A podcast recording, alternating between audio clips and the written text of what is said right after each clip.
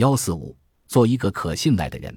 刚刚我们讲到的，不管是极端展示、可见效益、体验服务，还是权威背书、品质保证、品牌认知，甚至是通过第三方平台，本质上都是为了破解消费者的不信任感。很多商家都在这些方面做了很多尝试。我相信这位蛋糕店老板也能从中学到很多知识，把自己的真诚更好地呈现给消费者。但是，努力让消费者建立信任只是一个表象。最根本的还是要值得被信任。只有努力做一个真诚、可信赖的人，才能在自己周边建立起信任圈。因为信任的力量并不仅仅存在于商业之间，社会之间的信任，人与人之间的信任更加重要。在任何情况下，信任带来的影响都是我们无法预测的，而我们也会因为彼此之间的信任获得意想不到的收获。信任其实是一个可测量的成效加速器。当信任上升的时候，效率会随之上升，同时成本也会随之下降，从而创造出更多的利润。这便是信任所带来的红利。怎样成为一个值得被信任的人呢？关于这个问题，信任的速度，一个可以改变一切的力量的作者富兰克林·科维做出了回答。在这本书中提到了信任的四个核心：诚实。动机、能力和成果，这四点不仅仅是评判一个人是否具有高度信用的标准，也是对自我的拷问。我有很强的信任感吗？我值得别人信任吗？假如你现在是一场法庭诉讼中的专业证人，在没有物证的情况下，原告的律师要试图让陪审团相信你是一个有用的证人，那他怎样才能让人信服呢？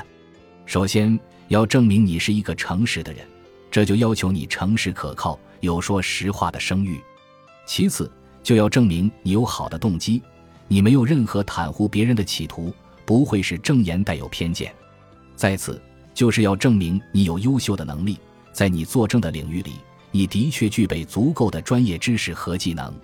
最后，要证明你有良好的记录，在过去的场合里，你已经取得过很好的成果。或许有人会说，有了这些。也不一定能证明证人的话令人信服，但是如果没有这些，一个人在没有物证的情况下，就更不可能被他人所信任。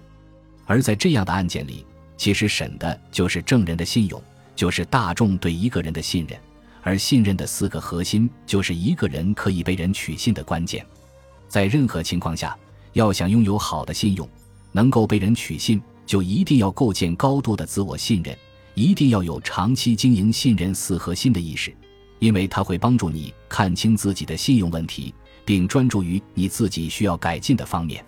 再次回到最初的问题上来，我能理解，当一个努力走诚信路线的商人遇到不信任的力量，遇到那些短期内坑蒙拐骗获益的人，也会怀疑自己的路是不是对的。但是，请相信，时间会奖励诚实的人。只要你能充分展示你的诚实，顾客会慢慢发现你的真诚，而你的蛋糕店也会有越来越多人信赖，因为你这样的商家正是顾客所期待的。当我们生活在一个充满信任的环境里，就会感到充实而满足，因为信任可以带来爱，带来真诚，带来幸福，让我们的生活变得明朗起来。人和人的相处本就充满了诸多的不确定性。当我们跟他人相处时，带着自己的信任，同样也会收获到别人予以回报的信任。